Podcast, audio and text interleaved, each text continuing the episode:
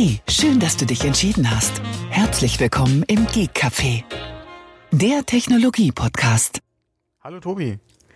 Guten Abend, Thomas. Das war aber ein ganz schneller Anfang. Äh, ja, ich habe jetzt einfach geschubst. mal auf Aufnahme gedrückt, weil wir ja, haben jetzt auch schon wieder Manchmal ist das gut, dass man, dass man, auf Aufnahme drückt. Das, äh, das einzig Gute ist, wir haben den Corona-Block schon abgefrühstückt.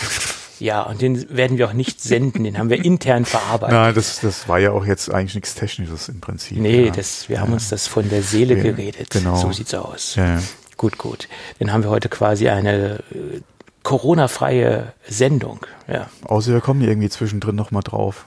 Das könnte bei uns passieren. äh, no Guarantee, genau. Gut, dann lass uns mit dem Thema äh, Apple anfangen. Wen hätte, wer hätte das gedacht?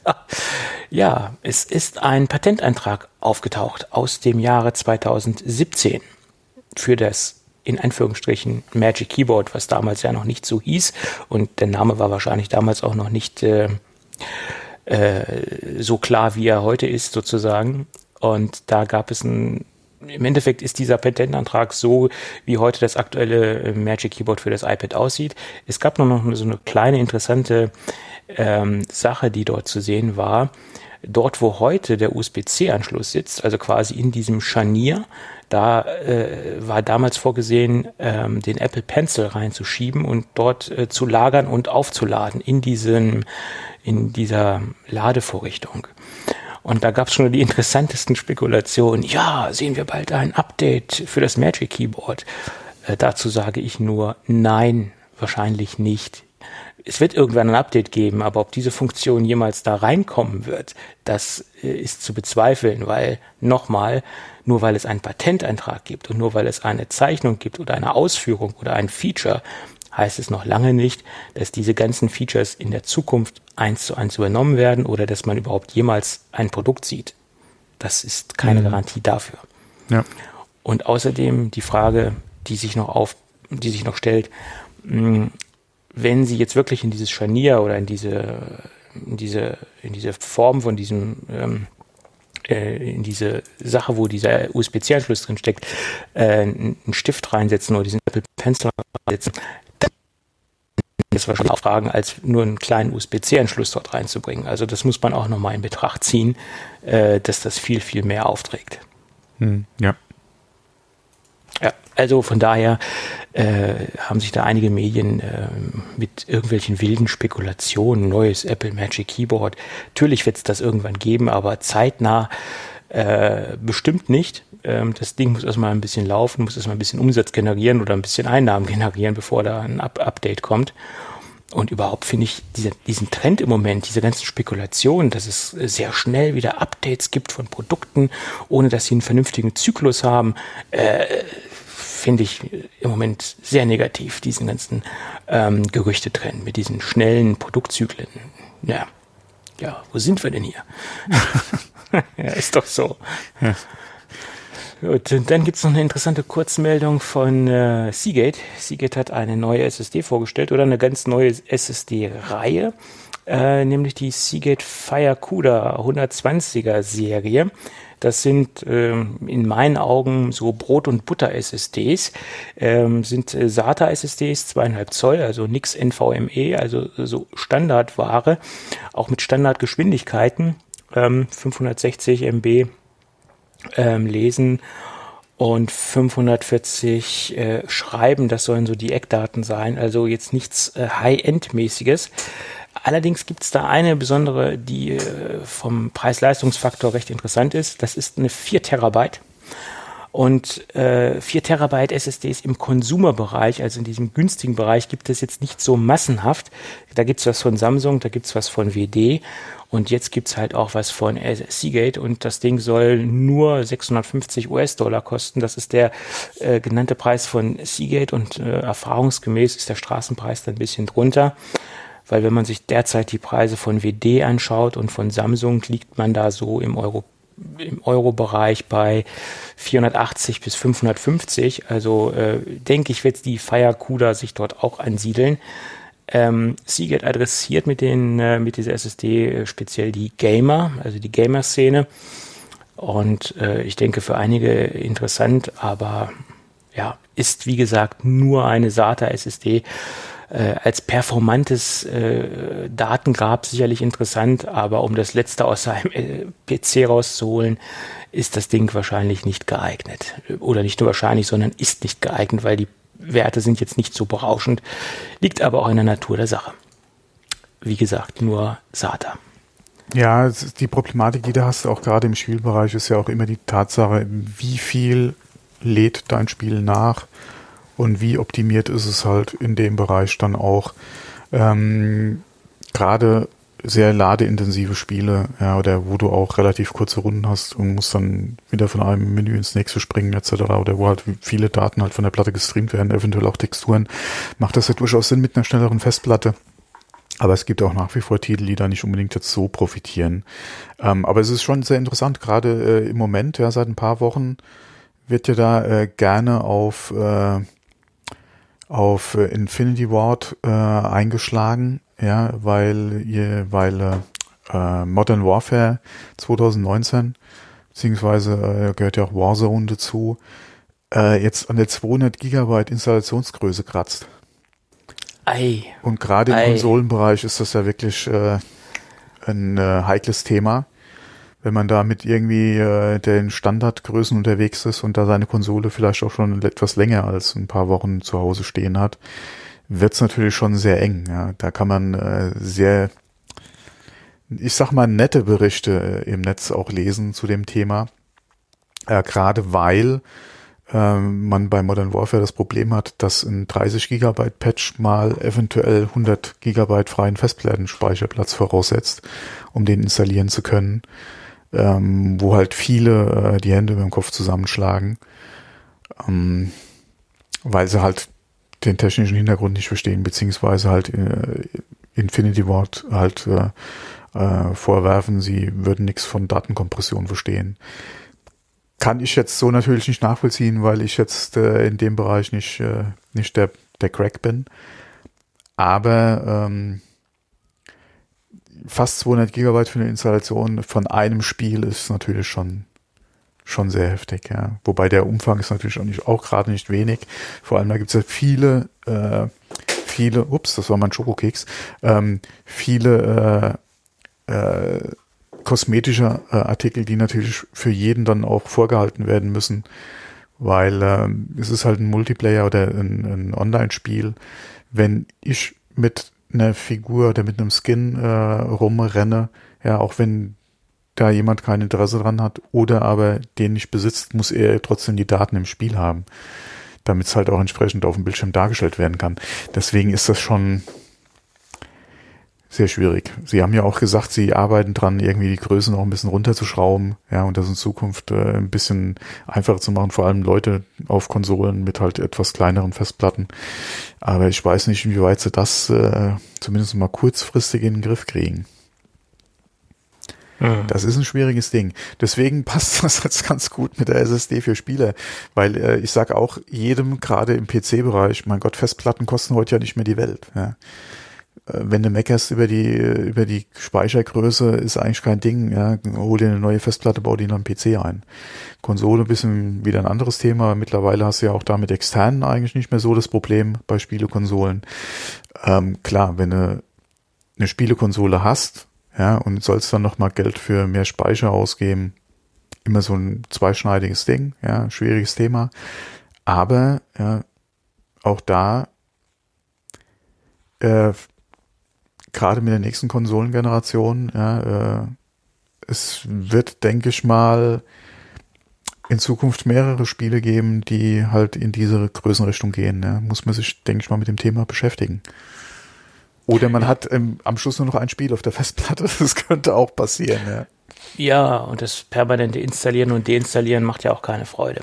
Nee, Jetzt, vor allem, was auch keine Freude macht, äh, ist gerade, äh, wenn du halt dir die ganzen Patches dann runterladen musst nochmal, du willst eigentlich nur kurz mal spielen und dann bist du halt blockiert mit dem Download. Wir hatten kurz vor der Aufnahme ja mal über Internet gesprochen und, und Geschwindigkeiten. Ähm, und mit meiner Landleitung da mal kurzfristig ein 30 Gigabyte Patch runterladen, ist natürlich schon schwierig. Das ärgert mich eigentlich noch viel mehr als den Speicherplatz auf meiner Festplatte, ja. Aber da kann ja dann ja. auch wieder gesagt Infinity Ward nichts dafür. Nee, äh, so ist es. Für, da, für die bescheidene Infrastruktur in, in deutschen Landen. Äh, da ja, generell, das ist ja nicht nur bei uns so, es gibt es ja in anderen Ländern durchaus auch. Ja, ja, klar. Ähm, aber wie gesagt, das ärgert mich dann noch viel mehr, weil wie gesagt, da in meinen PC stecke ich schon einfach nochmal eine zusätzliche Festplatte oder eine SSD rein. Das ist ja kein Ding, ja. Äh, solange ich äh, freie Header auf meinem Mainboard habe, äh, ist es ja kein Problem, ja. Notfalls ja. könntest du sogar per USB noch was anschließen, wenn es sein müsste. Ja, wäre jetzt nicht unbedingt so meine erste Wahl, aber äh, ja. Ja, ja. würde gehen. Naja, aber wie gesagt, interessant, äh, dass dieses, dieser, dieser Preisbereich um diese 500 Euro äh, derzeit immer noch, ähm, ja, dass 4 Terabyte SSDs so günstig geworden sind. Auch, ich weiß, es ist eine extrem oder eine relativ langsame, aber es ist trotzdem in meinen Augen relativ günstig. Sie ist immer noch wesentlich schneller als jede HDD. Äh, nicht nur, ja, das auch. Und es ist natürlich wesentlich leiser, also lautlos. Mhm. Das kommt auch noch dazu. Als wenn ich da so eine HD drin habe, die da vor sich hin rödelt, auf jeden ja. Fall. Ja. So ist es. So, ich hätte noch was zur letzten Folge. Da hatten wir ja unter, äh, unter über Spotify gesprochen und äh, mhm. dass sie sich ja den Joe Rogan da geshoppt haben. Jupp. Da kam auch jetzt gerade wieder hier äh, Berichte hoch, dass Apple ja auch äh, auf der Suche ist nach exklusiven Podcast-Inhalten für Apple TV Plus, um das zu pushen. Äh, angeblich suchen sie mittlerweile einen, äh, ja jemanden, der sich dann intern äh, drum kümmern soll, um äh, wie gesagt dieses Projekt halt Podcasts äh, oder exklusive Inhalte.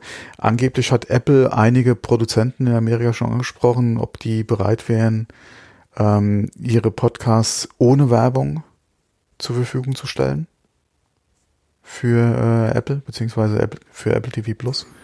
Ohne Werbung. Und das in Amerika. Wie geht das? Ja, indem sie dann wahrscheinlich dafür bezahlen. Ja, klar. Nein, war ein Spaß. Ähm, ja, ich meine, gut, wenn Apple natürlich da äh, was raushaut und das ein bisschen unterstützt oder äh, dementsprechend genauso unterstützt wie, wie die Werbeeinnahmen, äh, wie hoch ja, ich denke in mal, der gleichen da noch mal ein paar Euro drauflegen. ja, was halt für drauflegen. Apple ja auch nicht so das Problem sein sollte. Aber es ist auf jeden Fall schon mal interessant, ähm, wie gesagt, dass sie da halt äh, anscheinend jetzt das ein bisschen intensivieren, einen neuen Leiter halt suchen und äh, das Thema anscheinend jetzt auch äh, ja angehen. Die Gerüchte gab es ja schon länger, ähm, aber jetzt anscheinend nimmt es Fahrt auf. Ja, ja. Warum auch nicht? Genau. Äh, ist natürlich auch immer so ein bisschen das, das, das Rennen mit der Konkurrenz letztendlich, weil wie gesagt, mhm. Spotify mhm. kauft sich da exklusive äh, Podcaster und es ist ja natürlich bei Apple so ein, so ein Ding, was bei Apple in der DNA liegt, das ganze Thema Podcasting an sich. Ähm, und Apple hat das ja äh, gepusht und, und erst äh, salonfähig gemacht mit ihrer Plattform, mehr oder weniger. Und äh, ja, vor allem du hattest ja den Anschluss nicht nicht verlieren. Ne? Ja, vor allem hattest du ja mit iTunes als Podcast-Plattform den Vorteil, dass es ja im Prinzip eine offene Plattform war, Du musstest da ja nicht deine Podcasts zu Apple schieben, ja, oder, äh, oder bist da in der Podcast-App von Apple gefangen, sondern du konntest ja nach wie vor deinen eigenen RSS-Feed beziehungsweise eine eigene Seite haben mit deinem eigenen RSS-Feed und hast dann quasi den nur in iTunes reingeschoben, ja, dann, damit er da drin ist, konntest aber oder hast aber deinen Content über jede andere Plattform, egal ob jetzt hier auf der Seite oder in allen anderen Apps, die es mittlerweile gibt, äh, konntest du den halt äh, ja, zur Verfügung stellen. Die Leute können den hören, ja, wie sie wollen, mit der App, die sie wollen. Ähm, und wie gesagt, iTunes hat sich da halt an diesem offenen Standard da halt bedient. Ähm, ja. Jetzt mit natürlich exklusivem Content, der ja wahrscheinlich dann auch eine, über die Apple Podcast App verfügbar wäre. Ähm, ja, fangen sie da halt auch an, irgendwo eine, eine, äh, eine Wand hochzuziehen, um es mal so zu sagen. Ähm, ist natürlich auch wieder schade, aber ja, es äh, ist, denke ich mal, äh, oder der Markt ist da. Ähm, Spotify fährt den ja auch sehr, äh, äh, sehr erfolgreich. Amazon ist ja genauso mit äh, Originals unterwegs. Da hatten wir ja auch vor einiger Zeit schon mal kurz drüber gesprochen. Ähm, von daher ist natürlich eine Möglichkeit, auch den eigenen Dienst dann nochmal zu pushen. Es ist halt nur die Frage, ja, welchen Namen ja, hast du da eventuell mit an Bord? Äh, ja. Gerade in der Apple Podcast Szene gibt's ja schon ein paar, äh, auch gerade in den USA, ein paar Podcasts, die einem da spontan in den Kopf kommen oder die einem einfallen. Äh, wobei ich da jetzt allerdings keinen Namen hätte oder mir vorstellen könnte, der sich da eventuell an Apple verkaufen würde. Ja, ich glaube, da, da, da, da könnten einige Leute käuflich werden, wo man vorher gar nicht dran denken, hm. dran gedacht hat, dass sie das sind. Also ist immer eine Frage des Geldes. Also wie gesagt, die, die ich jetzt im Kopf hätte, die sind eigentlich so hinter dem offenen Standard oder hinter dem ja. offenen Format halt her, ja, dass ich nicht glaube, dass sie sich exklusiv an einer Plattform binden würden. Klar gibt es bestimmt Projekte. Ja, mit das, uns könnte man auch reden. Das eine schließt das andere ja nicht aus, dass du mehrere Formate hast. Ich meine, es gibt ja ein gutes Beispiel aus der, aus der deutschen Szene. Holger Klein zum Beispiel hatte früher einen geschlossenen Podcast oder in der hinter, äh, bei Audible steckte als Original. Das war früher nur über Audible zu hören. Die Wochendämmerung zum, äh, war ein Podcast, der so äh, nicht frei abonnierbar war. Du musstest quasi bei Audible sein, um den äh, konsumieren zu können. Und äh, er steht ja auch im Prinzip äh, für den freien, äh, für das freie Abonnieren von Podcasts und für die freien Standards, hatte aber dementsprechend auch dort dieses Angebot bei Audible. Das war das beste das, Beispiel. War das ein eigenes Format oder war das was, was er für Audible produziert hat? Das war äh, für Audible produziert. Das war Von sein, ihm. aber ja, seine, okay, ja aber sein Konzept und auch seine Inhalte und auch seine, ja, seine Themen. Das und war ja dann im Prinzip eine Auftragsarbeit. Das ist ja nicht so, dass er da mit äh, äh, zum Beispiel, äh, wer redet, ist nicht tot. Ist es das? Das ist das, der, der, der Dachbegriff für das alles. Ja, oder Realitätsabgleich oder wie auch ja, immer die einzelnen genau. Formate heißen. Mhm. Das war ja jetzt nichts, was exklusiv zu Audible gegangen ist. Nein, das nicht. Nein, also ja, es ist kein deswegen, bestehendes Format ja. gewechselt in, die, in diesen geschlossenen Bereich. Ja. Das nicht. Also das Format mhm. ist dort gestartet, dann ist dieses Projekt ausgelaufen und äh, nach einer Zeit mhm. wurde das dann in die, in die freie Wildbahn entlassen sozusagen. Und mittlerweile ist es frei abonnierbar. Ja, aber das war ja, denke ich mal, fast alle im Prinzip wie eine Auftragsarbeit.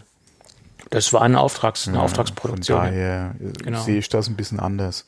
Ja, genau. Aber wenn, wenn gesagt, er natürlich mit all seinen Projekten in Zukunft exklusiv bei Audible unterwegs wäre, wäre das halt nochmal so ein Ding. Aber das kann ich mir auch bei beim Holger Klein nicht vorstellen. Nein, ich auch nicht. Würde. Aber äh, wie gesagt, es gibt auch Podcaster, die in beiden Welten unterwegs sind. Also das oder unter, unterwegs waren mehr oder weniger in diesem geschlossenen System und in diesem, ja, ja, klar. in der offenen Welt. Also es ist halt die Frage, wie sieht es immer vertraglich aus? Äh, so ist es richtig, ja, das ist richtig. Aber wenn zum Beispiel heute einer hingehen würde und würde sagen, hier, äh, Mr. Lepard, wir hätten gerne äh, Ihr Ding exklusiv bei Apple TV Plus, dann wäre es das wahrscheinlich gewesen mit dem Format, ja. Alle im, äh, im, hm, ja. im frei verfügbaren, sag ich mal. Ja. Und das wäre möglich, ja. kann ich mir bei einem Leo nicht vorstellen ja, schwer. Ja, zum Beispiel, dass schwer. er das machen würde. Ja, sag niemals schwer. nie, ja. Aber sehe ich jetzt nicht unbedingt. Ähm, genauso, pff, wie gesagt, Holger Klein denke ich nicht. Äh, Tim Brittlauf sowieso nicht. Nein, der, äh, der äh, bestimmt nicht, nein. Zumindest und so eigentlich auch nicht aber dann vielleicht auch wieder doch, ja, je nachdem. Weiß ich nicht. Es ist auch. Äh, aber die fahren, denke ich mal, so eigentlich auch schon sehr erfolgreich. Die müssen sich da nicht irgendwie ja, ja. jetzt an Spotify oder Audible verkaufen. Ja, ja, ja klar. Ist ja auch immer die Frage, macht dann die, die Gang noch mit? Das ist die andere Sache. Genau, ja. Naja. Gut, aber lass uns aus, die, aus der Metaebene aussteigen im wahrsten äh, Sinne des Wortes. Lass uns ähm, wieder ein wenig über Apple-nahe Themen sprechen. Es gab ich, ich wollte da nämlich gerade noch was anschließen. Ach, okay, dann mach mal, okay. Ja, und zwar auch wieder Apple TV Plus. Da gab es nämlich hm? jetzt auch, oder vor einiger Zeit äh, kam ja die Info, dass Apple an einer Neuauflage von Fraggle Rock arbeitet mit den Hanson okay. Studios zusammen, um da eine neue Serie zu produzieren, die exklusiv bei Apple TV Plus kommen soll. Und jetzt kam halt die Info raus, da hatten wir das letzte Mal auch drüber gesprochen, äh, alten Content oder bestehenden Content, ja, halt in Apple Plus äh, noch anzubieten. Der Katalog muss größer werden, etc. Und ähm, da kam halt jetzt gerade die Info, dass sie auch die Lizenzen haben für die alten Fraggle Rock. Äh, wie hießen das im Deutschen eigentlich? Einfach nur die Fraggles, glaube ich, ja. Die Fraggles, ja. Genau, ja. Ähm, dass sie da den alten oder die alte Serie in Zukunft auch über Apple TV Plus streamen werden. Die Rechte dazu haben sie jetzt äh, quasi auch mit erworben im Zusammenhang mit der Neuauflage. Ähm, wobei Apple da auch wieder gesagt hat, das ist jetzt quasi eine Ausnahme, weil wir machen eh die Neuauflage und dann macht es auch Sinn, den alten Content oder die alte Serie zu haben. Äh, es macht ja keinen Sinn, dass du bei uns zwar das Neue sehen kannst, aber nicht das Alte. Okay. Was, was ich auch komplett nachvollziehen kann, weil wer dann die Neuauflage guckt, würde vielleicht auch gerne die alten Sachen sehen. Und wenn er dann dazu zu Amazon muss, ja, oder zu welcher anderen Plattform auch immer, ist er ja auch schon wieder raus bei dir. Dann sieht er vielleicht, oh, guck mal, was wir da bei Amazon noch alles Schönes haben. Warum sollte ich denn, ja, außer meinem, äh, bei, außer der Neuauflage, die wir jetzt gesehen haben, für lau, weil das Abo war ja mit geschenkt im Prinzip beim Neukauf. Warum sollte ich da denn weiterhin überhaupt noch gucken? Ja? Ähm, von daher macht das ja durchaus Sinn. Das ist aber anscheinend eher die Ausnahme. Also sie wollen nicht jetzt hingehen und weiterhin in Anführungszeichen alten Content kaufen oder die Rechte halt lizenzieren äh, und auf Apple TV Plus zeigen, sondern weil sich das ja angeboten hat mit der Neuauflage, die sie halt produzieren, dann halt den alten Content noch mit reinzunehmen. Muss man mal abwarten, wie sich das in Zukunft noch entwickelt. Ich bin nach wie vor der Meinung, dass sie außer selbstproduzierten Content und dazu vielleicht wie bei Fraggles jetzt halt nochmal das Alte mit ins Boot zu holen, dass es schon Sinn macht, ja, auch äh, nicht Eigenproduktionen ja, äh, mit drin zu haben. Ähm, mhm. Wir hatten ja beispielsweise auch schon über Friends und sowas gesprochen, ja. Ähm, ja, ja. Bin ich gesagt, bin ich nach wie vor der Meinung, dass das Sinn macht und dass da vielleicht was kommen muss, aber Apple ist Apple, ja, die sollen ihr Ding machen. Mal gucken, ja, wie sich das die nächsten Jahre dann noch entwickelt.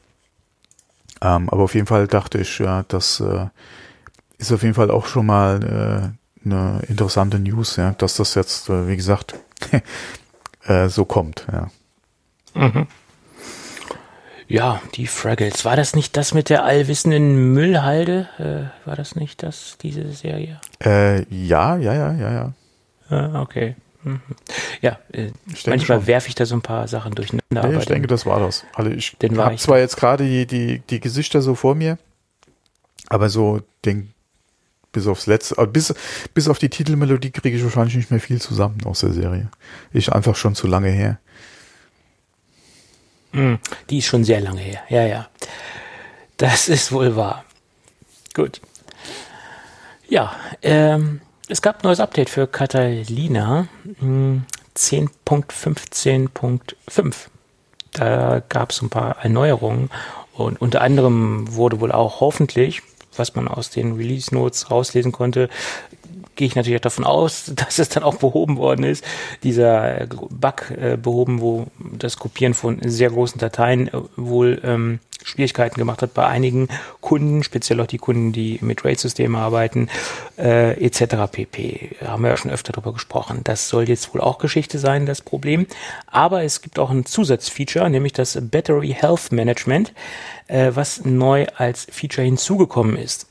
Das ist im Endeffekt eine Funktion, die für alle diejenigen interessant sein kann und interessant ist, ähm, die stationär oder fast ausschließlich ihr Gerät stationär einsetzen und zu sehr großen Prozentteilen an einer Dockingstation angeschlossen haben oder am, am äh, Display angeschlossen haben. Also beste Beispiel äh, LG Ultrafine Display, das lädt ja gleichzeitig das Gerät auf und äh, gibt dementsprechend das Bild wieder. Und das ist ja nicht so schick für den Akku, wenn permanent der Akku ähm, geladen wird. Und diese Battery Health Funktion oder dieses Health Management soll dafür da sein, dass der Akku nicht mehr komplett geladen wird, sondern nur noch bis zu 80 Prozent, um die natürliche chemische Alterung äh, entgegenzuwirken und dass dieser Alterungsprozess des Akkus etwas verlangsamt wird durch diese Funktion wir kennen das ja vom iPhone. Da äh, hat Apple das ja auch vor ein paar Jahren oder ja, vor ein paar Jahren nicht, aber vor einiger Zeit eingeführt. Und das gleiche gibt es jetzt auch beim, ähm, beim MacBook. Allerdings nur bei den Geräten, die auch über USB-C geladen werden. Bei älteren Geräten mit MagSafe ähm, gibt es diese Funktion nicht. Ähm, ja, schöne Funktion sollte man auf jeden Fall aktivieren, wenn man sein Gerät extrem oft äh, stationär betreibt, äh, etc. mit einer Dockingstation und äh, nicht diese üblichen Ladezyklen hat ähm, oder diese normalen Ladezyklen hat, sondern wenn man es halt sehr, sehr oft stationär benutzt. Man muss natürlich auch davon es hat natürlich auch einen Nachteil, der Akku wird immer nur bis 80 Prozent geladen, aber bei einer stationären Benutzung ist das ja dann eh uninteressant. Und wenn man, wenn man wirklich das letzte Quäntchen äh, Saft benötigt, dann kann man die Option ja ausschalten und äh, sie dann für diesen, wenn man unterwegs ist mit dem Gerät halt ähm, äh, konventionell benutzen. Äh, das ist ja ohne weiteres machbar. Die Option befindet sich äh, unter in den Systemeinstellungen und in dem Bereich Energie. Jo. Schönes Update, wie ich finde. Ja, macht Sinn. Ja, ja das ist ja ein großes Problem, mhm. so ein Akku beim MacBook. Oder generell ist das ja ein Problem. So, und dann gibt es einen schönen Hintergrundbericht. Ähm, das Magazin oder das, das, Blog ähm, IT, äh, nee, IT, äh, Motherboard, äh, hat einen schönen länglichen Bericht rausgehauen, wie denn überhaupt das, ähm, die iOS 14 Version, die ja schon seit ein paar Wochen, Monaten im Umlauf ist, wo ja 9 to 5 Mac und die anderen Kollegen immer wieder daraus berichten, was wir für Features sehen etc. und so weiter und so fort, äh, wie das überhaupt passiert ist, dass diese Version in, in Umlauf kommen konnte. Äh, und äh, Ursprung dieser ganzen Geschichte ist ein Gerät, äh, ein Gerät, was äh, eigentlich äh, aus Entwicklerkreisen stammt. Das war ein iPhone 11 äh, und das kommt aus China oder kam aus China. Das Gerät war schon äh, geroutet und ähm, aus diesem Gerät haben sie dann quasi das iOS 14 extrahiert und rausgezogen und das ist quasi äh, der Ursprung dieser ganzen Geschichte. Und ähm, das Ganze ist äh, wohl für richtig Kohle über den Tisch gegangen, also dieses ganze Gerät mit der Software drauf, was man lesen konnte. Und äh, die Wurzel dieser ganzen Geschichte ist die Jailbreaker-Szene und dann wesentlich später ist sie dann in die, ähm, tja, in die Szene der Leaker reingekommen, also sprich 9 to 5 Mac, wie sie alle heißen, ähm, die sich das äh, System dann angenommen haben. Und äh, Features rausgezogen haben und die wir ja alle in, in den letzten Wochen besprochen haben, etc. Und das Ganze soll wohl schon seit Dezember 2019 im Umlauf sein. Ähm, wenn man jedenfalls die Daten oder diese Screenshots äh, ja, äh, sieht, die dort äh, vom System im Umlauf sind, soll das eine Version aus dem Dezember 2019 sein. Tja, das ist natürlich bitter. Und das, was, was man auch jetzt vermutet oder was auf der Hand liegt bei dieser ganzen Geschichte, ist ja auch, dass die ganzen Leute, die sich mit Systemsicherheit beschäftigen und äh, etc. und auch mit System Lücken beschäftigen, natürlich jetzt einen riesen Vorsprung haben, ähm, weil sie jetzt schon viel länger mit iOS 14 hantieren können, als es normalerweise üblich ist, als normalerweise äh, ein Otto-Normalanwender oder auch ein Entwickler an Beta-Versionen kommt, weil es ja schon ein, ein sehr früher Punkt war, äh, wo sie an diese Version gekommen sind. Ähm, und das ist natürlich auch für die ganzen ich sag mal, nicht so wohlgesonnenen äh, Hacker ein, ein großer Vorteil, dass man jetzt natürlich dort schon speziell auf die Suche gehen kann und sich nach Sicherheitslücken umschauen kann und äh, dementsprechend jetzt schon daran arbeiten kann, das System unsicher zu machen. Ja. Das ist so. Ja, gerade ja, gerade je nachdem, welche Lücke sie finden, die ist ja wahrscheinlich bis zum Release nicht gefixt. Ja. Ähm, da passt eigentlich ganz gut eine Meldung, die jetzt auch gerade hochkam, dass es zu den aktuellen Geräten und iOS-Versionen jetzt neuerdings auch wieder einen Jailbreak gibt. Ähm, wir werden es jetzt ja. mal nicht verlinken. Nee. Äh, ich finde das äh, zwar sehr interessant als News, ähm, allerdings bin ich jetzt kein Freund davon, dass man da einen Link irgendwo hinhaut, weil äh, okay, ob Sinn macht, kann man drüber diskutieren, aber ich finde das einfach zu problematisch, was jetzt alleine die Sicherheit des Geräts betrifft weil du auch nicht weißt, ja, oder inwieweit kannst du halt der Quelle einfach vertrauen. Was haut Ja. dir auf dein Gerät halt drauf? So Das ist ist halt so die Problematik, ja. Ja. Aber wie gesagt, aktuelle Geräte äh, können jetzt auch wieder gejailbreakt werden. Ich bin Mhm. mal gespannt, ob es da äh, oder wie sich die Szene da jetzt auch wieder entwickelt, wie Apple reagieren wird und ähm, ja, was unsere äh, Firmen halt machen, die da in dem Bereich äh, sowieso für irgendwelche Regierungsstellen tätig sind. die werden sich ja wahrscheinlich über den Release jetzt auch freuen, wie Bolle. Ja. Das ist das Problem. Und wie gesagt, ähm, nicht jeder, der sich mit Sicherheitslücken beschäftigt, meldet dann den Fehler an, an Apple und, und gibt ihn Apple. Und äh, wie, man eben, wie du eben schon sagtest, da gibt es natürlich auch ähm, äh, Leute, die, da, die daran interessiert sind, dass diese Sicherheitslücken nicht gemeldet werden und dass man die für andere Dinge ausnutzt. Hm, Das könnte ein großes Problem für iOS 14 werden, nach meiner Meinung. Ja, es ist ja eigentlich jetzt schon ein Problem für alle. Wie gesagt, vor allem aktuelle Ja. Geräte ja auch. Du kannst das, El- das 11er jetzt äh, mit der aktuellen iOS-Version jailbreaken.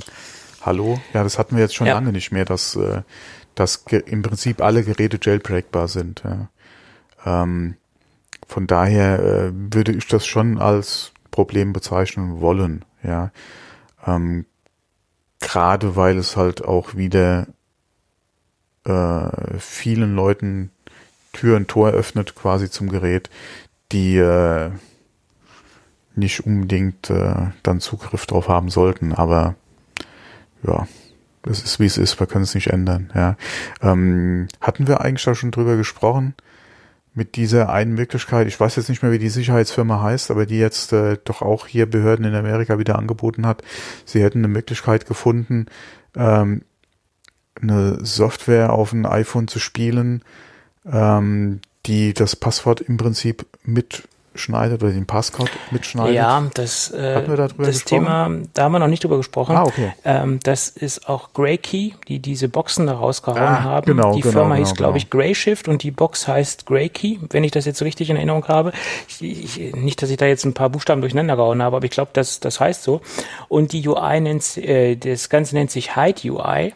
Ähm, und das ist im Endeffekt ein Patch, der äh, eingespielt werden kann. Und dann ist aber der Knackpunkt, um jetzt diesen Code mitzuschneiden, muss erstmal das Gerät äh, infiziert werden oder muss erstmal diese, diese Software auf das Gerät gespielt werden.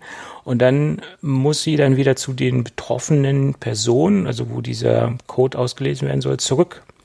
Und, Wobei ähm, das ja noch nicht mal so das Thema ist. Stell dir vor, du hast eine Verhaftung, du kriegst erstmal alles abgenommen und er hätte, äh, wenn, wenn du sagst hier, du willst äh, irgendwie deinen Anwalt anrufen, kriegst du dein Telefon wieder zugesteckt, da ist allerdings dann schon das Zeugs drauf und du gibst einen Passcode ein. Ähm, ja, Also das wäre das wäre möglich. zum Beispiel eine Möglichkeit. Ähm, Ja. Deswegen haben ja auch schon viele gesagt, wenn du nicht nachvollziehen kannst, ja, in der Situation, wer dein Telefon schon, schon in den Fingern hatte, ja, dann am besten gleich kaputt machen. Je nachdem, Ja. wie sensibel halt die Daten sind, die auf dem Gerät Das sind. kommt drauf an. Wenn du natürlich äh, dir keiner Schuld bewusst äh, bist, dann äh, ist das was anderes. Ähm, ja, aber das Interessante ist diese, dieses Hide UI, was da äh, im Umlauf ist und was auch nachweislich eingesetzt wird. Das existiert jetzt schon seit einem Jahr. Das ist jetzt nichts ganz Neues. Das haben die schon relativ lange im Einsatz. Ne? Das äh, ist Ja, das wahr. kam mal vor ein paar, ein, zwei Wochen kam das oder so, oder letzte Ja, ja. Woche, ich weiß nicht mehr genau, wann es war, kam es ja gerade als News nochmal hoch. Ähm, ich glaube auch wieder hier übers FBI, die da in irgendeinem Fall waren. Ach, das ist äh, deswegen auch wie jetzt wieder mit dem Jailbreak, das ist alles so Sachen, die, das spielt ja den Firmen quasi da nur in die Finger. Da kann man auch sagen, sie machen es ja im Auftrag äh, von irgendwelchen Behörden und äh, da ja auch nur ja zu unserem Besten. Aber das ist, äh, wie, wie Apple ja auch immer sagt, wenn wir eine Hintertür einbauen, das, äh, das irgendwann wird es in die falschen Hände gehen. So ist es. Ja. So ist es. Da haben Sie nicht ganz Unrecht. Ja. Gut. Und wo wir gerade bei Apple sind, wir sind eigentlich den ganzen Tag schon bei Apple, oder die, die ganze Sendung über. Ähm, es gibt eine inter interessante, es gibt einen interessanten Bericht von der Financial Times. Die haben berichtet, dass wir äh, oder dass eine neue Firma gegründet worden ist, die sich dort nennt Sync, SYNG. Und äh, Sync möchte den ähm, und Sync möchte den äh, Multiroom äh, Lautsprecherbereich aufmischen. Und da soll einiges auf uns zukommen. Ähm, was mhm. mich wundert, äh, angeblich schon im äh, letzten Quartal diesen Jahres, also Q4, sollen die ersten Lautsprecher rauskommen. Und das Interessante daran ist. Was natürlich schon Sinn machen würde, alleine schon wegen dem Weihnachtsgeschäft, ja. Äh, das ist korrekt. Und alleine schon deswegen, weil wir ja auch einen neuen HomePod zum Beispiel erwarten, etc. Und äh, da schließt sich wieder der Kreis, weil der äh, einer der HomePod-Entwickler oder ein Entwickler, der maßgeblich daran beteiligt war, äh, dieses Produkt, also den HomePod auf den Markt zu bringen, der sitzt mit im Entwicklungsteam von Sync. Oh, das, ähm, also, der, da bin ich mal gespannt, wie Apple reagiert. Äh, vor allen Dingen, was für Informationen und was für Sachen dort mit mhm. einfließen. Mhm. Ähm, das könnte noch interessant werden. Und das ist auch quasi dieser Aufhänger dieser ganzen Geschichte.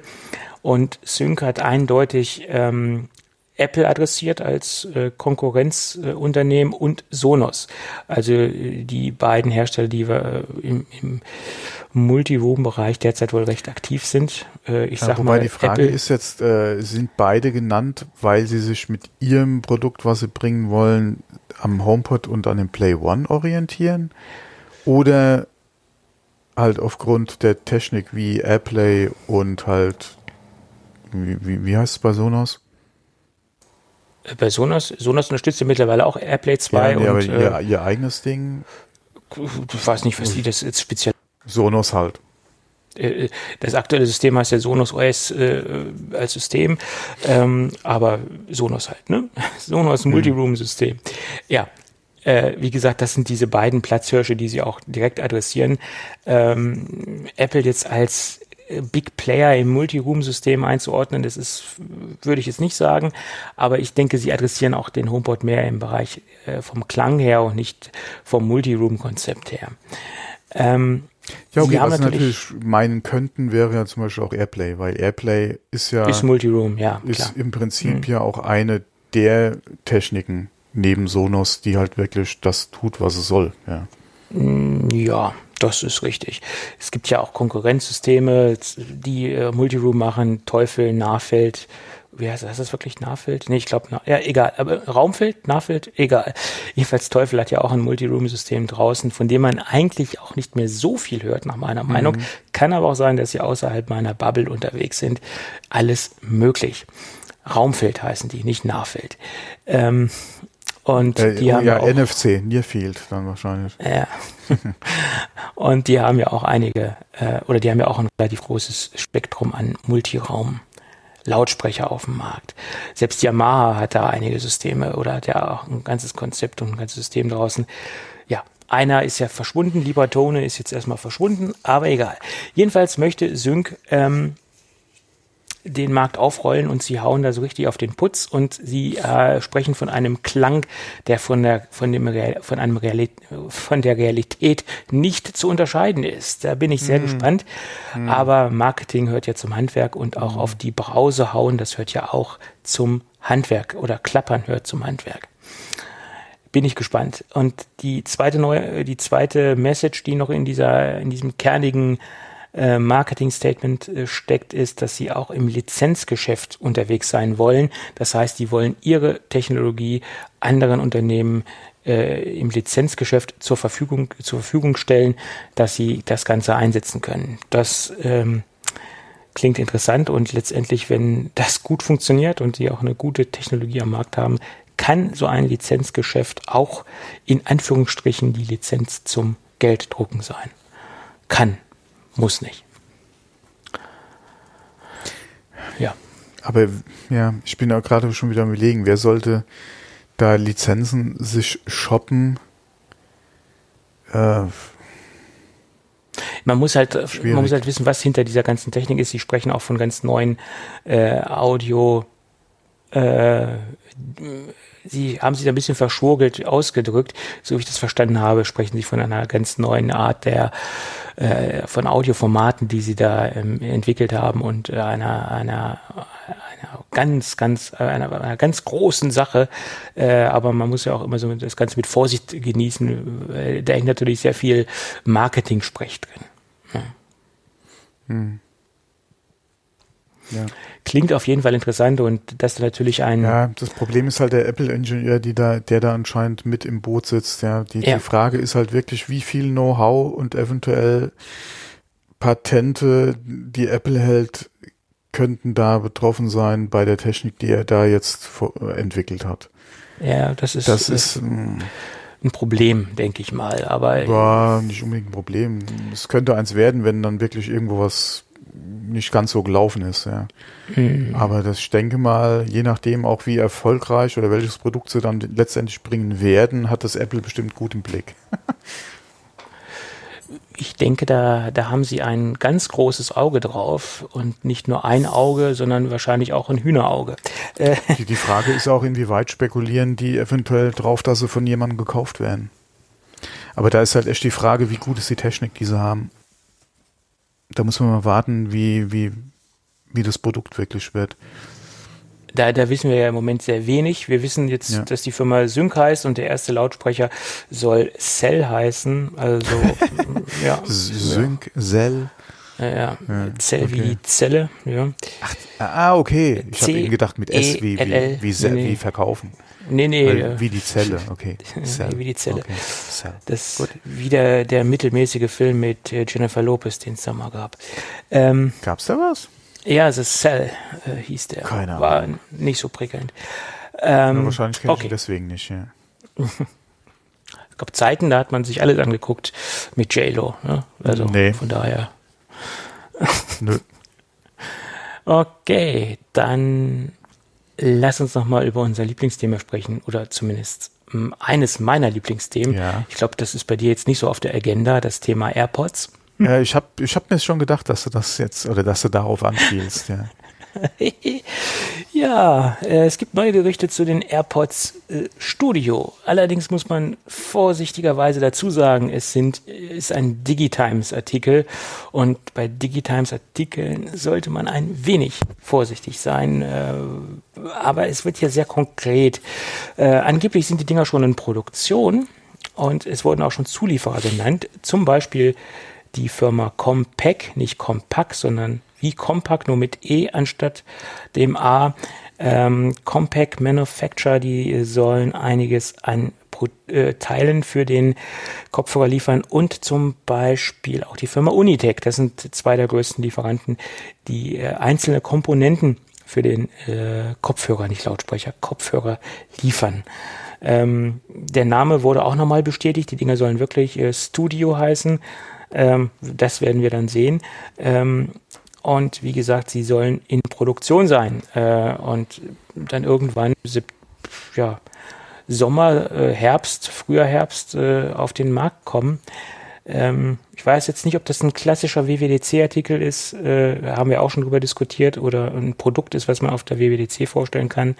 Keine Ahnung, aber ähm, wie ich schon mal sagte, die WWDC wird dieses Jahr sowieso äh, komplett anders sein. Von daher warum nicht auch einen Kopfhörer auf der WWDC vorstellen? Ja, äh, und ein weiterer interessanter ähm, Punkt ist, dass die Endproduktion von den äh, Kopfhörern in Vietnam äh, stattfinden soll. Da gab es auch noch einen zweiten Bericht von einem anderen Blog, der das auch noch aufgegriffen hat und nochmals bestätigt hat. Äh, also von daher, von diesen ganzen konkreten Infos, in Anführungsstrichen konkreten Infos bezüglich der Hersteller und der Produktionsstätte, könnte es jetzt schon relativ äh, stimmen, was da so rausgehauen wird, was, was die Studios äh, angeht oder was die Over-Ear-Kopfhörer angeht. Und dass ein Over-Ear-Kopfhörer kommen wird, das sehe ich als gesetzt, weil es ja auch schon Hinweise in iOS 14 gab zu diesen ganzen äh, Over-Ear-Geschichten, also mit Piktogrammen oder Icons, wie man wie man es auch nennen mag. Hm. Ja, bin ich sehr gespannt, wie das Ding dann wirklich final aussehen wird. So, und dann gab es noch Gerüchte äh, zum zu den klassischen AirPods.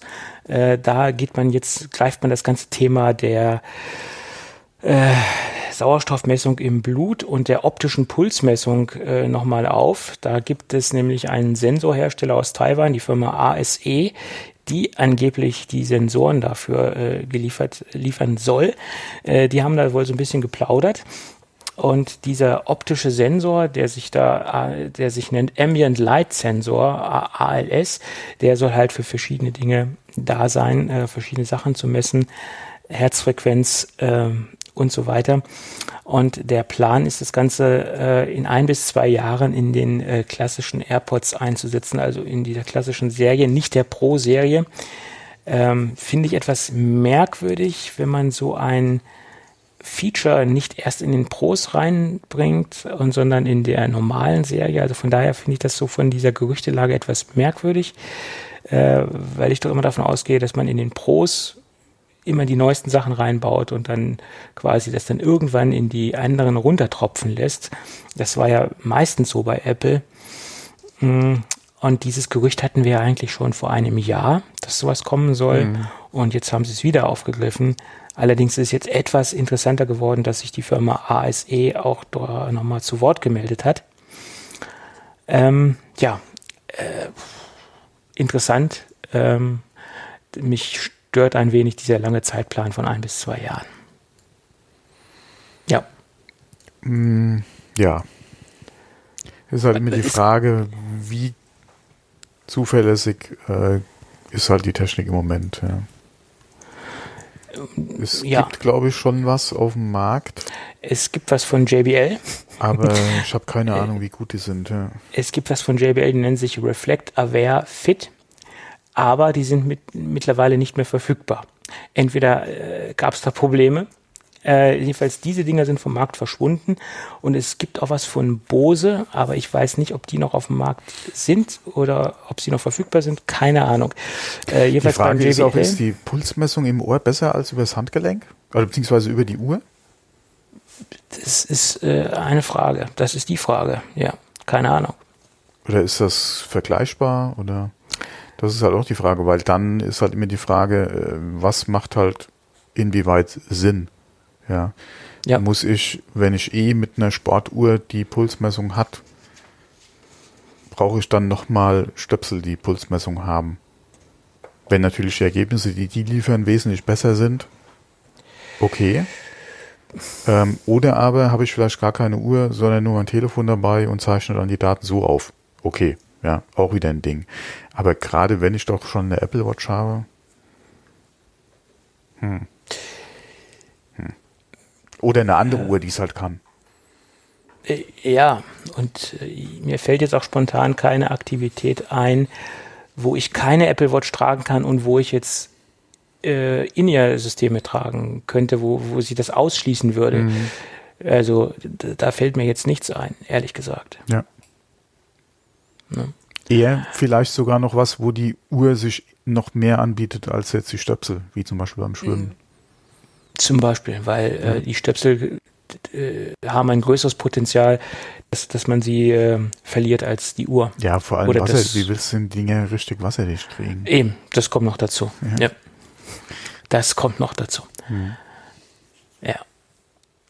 Oh, Aber wie gesagt, wenn die wesentlich genauer wären, hast du da auf jeden Fall schon mal wieder ein Argument beziehungsweise einen Anwendungsfall, wenn du es halt wirklich auf die letzte Kommastelle halt genau brauchst. Ja. Das ist die Frage, ob das, äh, ob das der Fall ist, kann ich dir ja. jetzt nicht ja, beantworten. Ich auch nicht, ja. Gut, und dann hat der Mr. Q noch ein, äh, eine starke These rausgehauen. Die existiert eigentlich schon sehr lange, diese These, dass wir äh, in der iPhone 12 Generation, also in der kommenden Generation, ähm, keine Earpods mehr sehen werden. Und dass das Apple einsparen möchte. Hatten wir da nicht schon mal drüber gesprochen? Wir hatten offline mal drüber gesprochen, ja. Ah, okay, das war's. Und, ja. ähm, dass das jetzt schon zu den so ein iPhone 12 kommen soll, das, das war mir jetzt relativ neu. Äh, man, man geht ja auch da irgendwann davon aus, dass die, ähm, die äh, kommende oder ne, die kommende wahrscheinlich nicht, aber die äh, nächste Generation, also iPhone 13, äh, komplett portless sein soll. Das sind ja auch die Gerüchte, die schon seit Monaten im Umlauf sind. Und dann wäre es natürlich logisch gewesen, dass keine, ähm, dass keine Earpods mehr beiliegen, weil wenn es portless ist, wie soll man sie dort anschließen? Ähm, aber dann hätte sich auch die Diskussion wegen USB-C erledigt. Die hätte sich dann auch erledigt. Ähm, das ist ja auch so ein Thema, was immer wieder aufpoppt. Ähm, aber es soll angeblich schon äh, beim nächsten iPhone passieren, dass keine Earpods mehr beiliegen äh, sollen.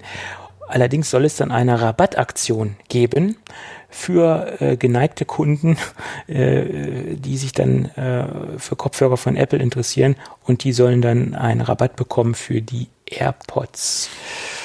Ähm, da bin ich gespannt, ob sich das bewahrheitet. Ist natürlich eine interessante These. Apple wäre natürlich mehr damit geholfen, äh, iPod äh, AirPods-Verkäufe äh, äh, anzukurbeln, äh, die ja ohnehin schon sehr gut sind, aber das halt noch mehr zu befeuern, anstatt jetzt die Kunden ähm, ja, mit irgendwelchen kabelgebundenen Kopfhörern zu bestücken. Weil man muss davon ausgehen, die Dinger, was heißt, muss davon ausgehen, die Dinger kosten immer noch 30 Euro, wenn man sie bei Apple kauft. Im freien Handel sind die teilweise schon etwas günstiger, kriegt man sich teilweise schon für 20. Ähm, aber trotzdem ist das äh, ein Schritt, den ich ähm, vom wirtschaftlichen Faktor her verstehen kann, dass Apple natürlich Geld einspart, auch wenn es äh, wahrscheinlich nur Cent-Artikel sind in der Masse, wie Apple die natürlich benötigt. Aber letztendlich gibt es auch noch andere Vorteile, weil ich kann die Verpackung ja. kleiner gestalten.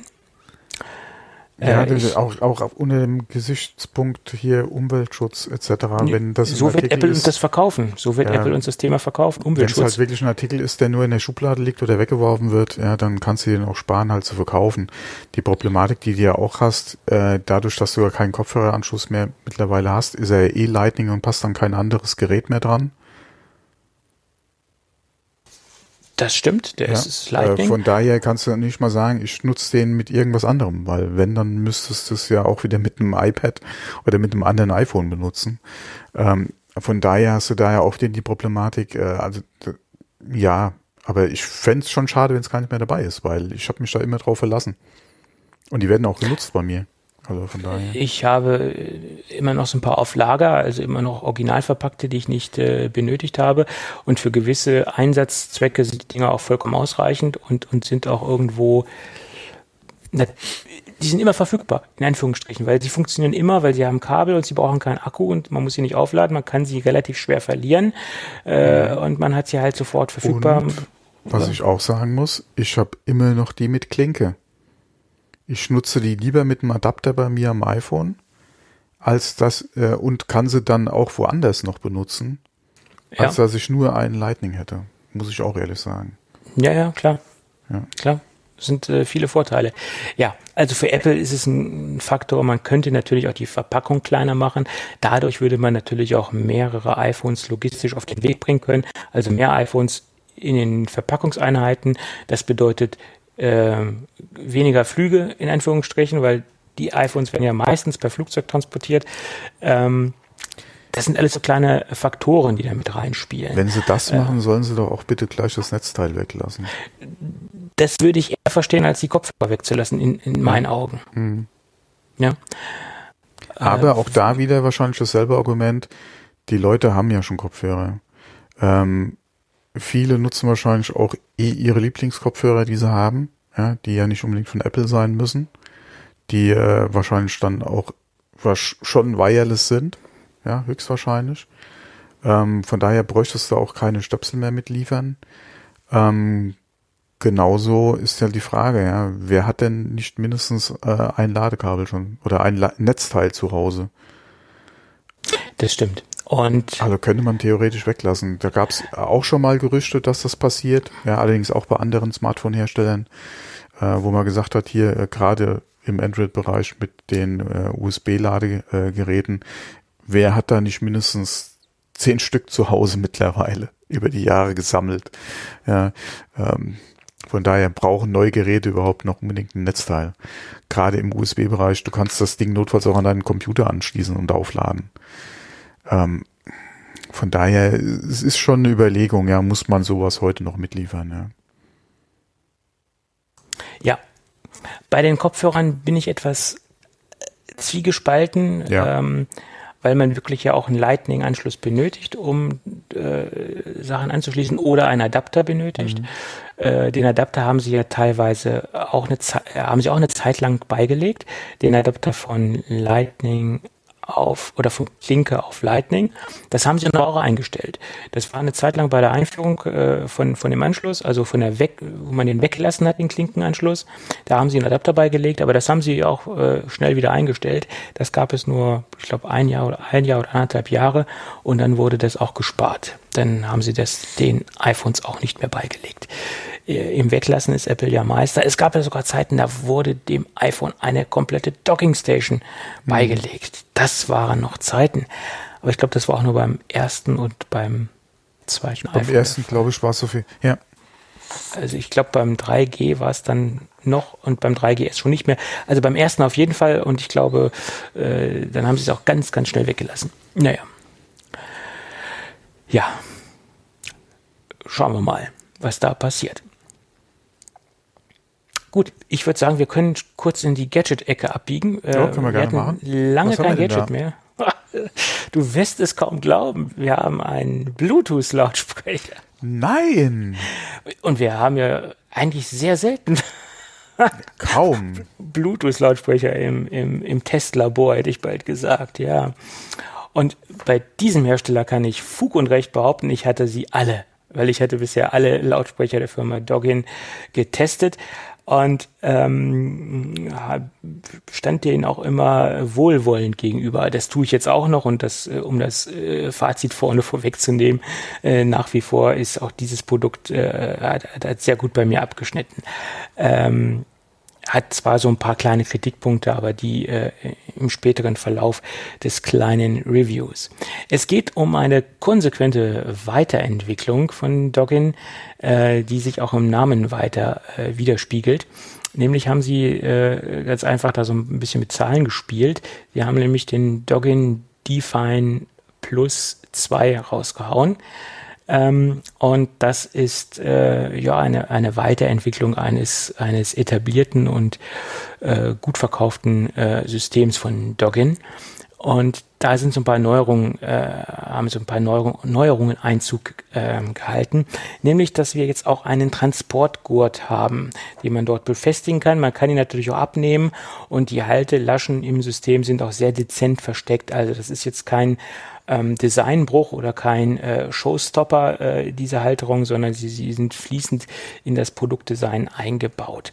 Ähm, ich finde so eine, so eine halt, äh, so ein Tragegurt recht praktisch, ähm, wenn man das Ding mal äh, sonst wo mit hintransportieren will, ist das doch eine sehr nette Erweiterung, gerade jetzt mal, wenn man unterwegs ist irgendwo in, in die Wildnis geht, äh, Social Distancing vorausgesetzt, ist so ein, so ein Umhängegurt, wo man sich das mal über die Schulter hängen kann, sehr praktisch.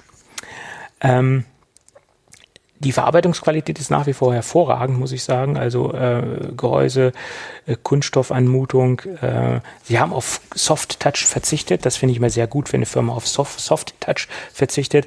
Ähm, das ist sehr, sehr schön, gefällt mir. Teilweise haben wir auch sehr viel Metallelemente. Also das macht einen sehr massiven und sehr wertigen Eindruck. Äh, nicht nur ein Eindruck, sondern es ist auch wertig.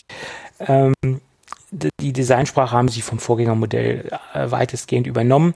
Ähm, die äh, Bedienelemente sind jetzt äh, äh, fast eben in das Gehäuse eingebaut. Äh, äh, sie stehen nicht mehr hervor, finde ich schöner, ist ein bisschen eleganter gelöst. Die befinden sich nach wie vor auf der Oberseite. Ähm, ja, wir haben eine IPX5 Schutzklasse, also ähm, von daher auch wie beim Vorgängermodell. Wir haben eine Powerbank-Funktion, das heißt, ich kann auch Geräte mit aufladen. Da kommen wir gleich zum Thema Akku, eines der schönsten Funktionen. Ähm, der Akku wurde etwas größer. Wir haben anstatt eines 9000 mAh Akkus einen 9600 mAh Akku. Kommen wir auch gleich zur Betriebslaufzeit. Das gibt Doggin mit ähm, 16 Stunden an. Bin ich nicht ganz drauf gekommen, liegt aber auch immer an der Lautstärke und an den ausgewählten Modi, Hörmodi, äh, die man ausgewählt hat bei dem Gerät. Ich bin da so auf gute 14,5 Stunden gekommen. Also die 16 habe ich persönlich nicht erreicht. Aber dennoch ein sehr guter Wert. Ähm, wahrscheinlich, wenn man den konsequent auf dem ähm, Modi Clean laufen lässt, also Clean ist so der bassreduzierte äh, Modi, dann wird man wahrscheinlich auch auf die 16 Stunden kommen. Ähm, den habe ich jetzt nicht ausprobiert. Ich habe den normalen äh, äh, mittleren Modus ausprobiert und da bin ich halt auf gute 14,5 Stunden gekommen. Und das ist ein äh, sehr, sehr guter Wert, muss man, muss man dazu sagen. So, kommen wir zurück zum Thema Akku. Äh, das ist nämlich ein ganz großer Pluspunkt. Wir haben nämlich einen austauschbaren Akku, der sich auf der Unterseite befindet. Das heißt, die meisten Lautsprecher, die ich kenne, also nach meiner Meinung sind es alle äh, Bluetooth-Lautsprecher. Es möge da draußen wahrscheinlich auch andere Hersteller geben, die das können, aber das, ich kenne keinen, ähm, haben keinen austauschbaren Akku. Und das Ding hat einen komplett austauschbaren Akku, der sich auf der Unterseite befindet, in einem natürlich äh, wasserdichten, ähm, in einer wasserdichten Klappe, wie gesagt IPX5 zertifiziert. Und das ist natürlich ein großer Beitrag zum Thema Nachhaltigkeit. Falls der Akku irgendwann mal äh, Leistung verliert etc., kann man das austauschen. Ähm, das ist hinter einer Klappe mit, mit ein paar Schräubchen versteckt. Äh, ist natürlich auch wichtig, dass das Ding nicht einfach aufgeht wegen dieser IPX-Zertifizierung. Äh, von daher sind da ein paar Schrauben hinter. Aber es wird äh, plakativ auch von äh, Doggin beworben, dass das Ding halt austauschbar ist und dass der Akku halt austauschbar ist. Ähm, sie arbeiten halt auch dran, dass die Dinger jetzt zeitnah auch zur Verfügung stehen, dass man sie auch zeitnah als Option dazu kaufen kann, die Akkus. Falls man jetzt unterwegs ist und auch ein bisschen mehr Sound braucht, kann man auch einfach mal einen Austauschakku äh, dazu kaufen äh, und mitnehmen. Ja, das ist äh, so ein USP nach meiner Meinung von dem Produkt. Austauschbare Akkus sind immer gut. Und bei so einem großen Gerät kann man das auch ohne weiteres machen, ohne dass das Gerät an Design verliert. So. Jetzt mag sich der ein oder andere Hörer fragen, äh, wie kann man dieses Gerät einstufen? von der Gerätekategorie und dadurch, dass ich auf äh, einen sehr großen Gerätezoo von Bluetooth-Lautsprechern zugreifen kann, würde ich ihn ganz einfach in die Kategorie Extreme 2 einordnen von JBL. Ähm, sowohl von der Leistung her als auch vom Klang her. Äh, beim ähm, JBL hat man äh, nach meiner Meinung einen kleinen Vorteil, dass die Höhen etwas ähm, besser ausgeprägt sind und dass sie nicht so schnell abregeln wie beim Doggin. Das ist so ein kleiner Kritikpunkt, den ich bei dem Doggin habe. Aber ich würde ihn wirklich in diese Kategorie Extreme 2 einstufen von JBL. Und äh, die beiden Lautsprecher können sich äh, auf Augenhöhe begegnen. Preislich gesehen sind wir auf dem gleichen Level, ungefähr auf dem gleichen Level. Ähm, da ist mittlerweile der Straßenpreis vom Extreme 2 auf 185 Euro runtergegangen, muss man fairerweise sagen. Und der aktuelle Preis vom Define Plus 2 liegt bei 199 Euro. Und da ist auch so mein kleiner Kritikpunkt, ähm, er ist ein Hauch zu teuer. Äh, weil ich eben schon sagte, ja, 185 Straßenpreis vom JBL und äh, so mein Wohlfühlpreis wäre so 179 Euro. Da würde ich ihn ansiedeln, äh, gerade auch im Hinblick da, dessen, dass man sich mit, mit JBL hier äh, auf Augenhöhe befindet, was auch den Klang angeht und auch die Verarbeitungsqualität, sollte man sich auch so ein bisschen äh, preislich annähern. Und man muss auch fairerweise dazu sagen, JBL ist ein A-Brand oder ein, einer der größten Bluetooth-Lautsprecherhersteller und hat immer noch so diesen Markenvorteil. Und Doggin ist so ein bisschen so der Newcomer auf dem Markt und jetzt auch nicht so das A-Brand fairerweise. Und von daher sollten sie vielleicht noch ein bisschen ihre Hausaufgaben machen, was den Preis angeht. Äh, meine, mein Kritikpunkt. Ansonsten sehr schönes Produkt, äh, hochwertige Verarbeitung ähm, und noch ein Pluspunkt, der zum Vorgängermodell auch äh, abgestellt worden ist. Das Vorgängermodell hatte also ein minimales Grundrauschen, was im täglichen Einsatz eigentlich nicht spürbar war. Das haben sie jetzt bei diesem Nachfolgemodell äh, komplett eliminiert. Also das Grundrauschen ist komplett raus. Das äh, ist nach meiner Meinung äh, oder, ist ein ganz wichtiger Pluspunkt. Und äh, ja, von daher ein sehr solider Lautsprecher Und vor allen Dingen, wer dieses Design mag, und da gibt es einige Leute, die dieses klare, kantige Design mögen, sind da sehr gut aufgehoben. Und äh, Doggin hat da ihre, ähm, Doggin hat stark äh, sich auf den Hosenboden gesetzt und haben, so, haben ihre Hausaufgaben gemacht. Das finden auch andere Kollegen. Die Chip hat das Produkt mit sehr gut beworben. Also da bin ich jetzt nicht äh, allein auf weiter Flur. Äh, zum sehr gut würde ich jetzt nicht tendieren. Ich würde so auf eine 2 minus äh, gehen, nach, meiner, nach meinem persönlichen Empfinden. Aber es, Klang ist ja auch immer ein sehr subjektives Empfinden. Ne? Hm, ja. Gut. Ja, das Ding hat Bluetooth 5.0 und NFC äh, auch an Bord und einen klassischen AUX-Eingang, äh, das nochmal so anzumerken. NFC ist ja auch gerade in der Android-Welt immer sehr beliebt, äh, um, um, Lautsprecher zu connecten. Ähm, das nochmal so als kleine Anmerkung. Gut. Gibt es denn von deiner Seite noch Fragen dazu? Nö. Okay. Kurz und knapp, nein bist jetzt ja nicht so auf der Bluetooth-Lautsprecher-Baustelle zu Hause. Nee, ich habe auch das äh, erfahren, was ich jetzt hätte wissen wollen zu dem Gerät. Also von daher. Ich gebe mir immer sehr Mühe, das sehr äh, ausgiebig äh, abzubilden, das Ganze. Jo, passt. Gut. Dann würde ich sagen, aufgrund der fortgeschrittenen Zeit äh, machen wir das Ding für heute dicht. Können wir machen. Und wenn alles gut geht, hören wir uns nächste Woche wieder. Jawohl. Bis dann. Also, Tschüss. Bis dann. Ciao.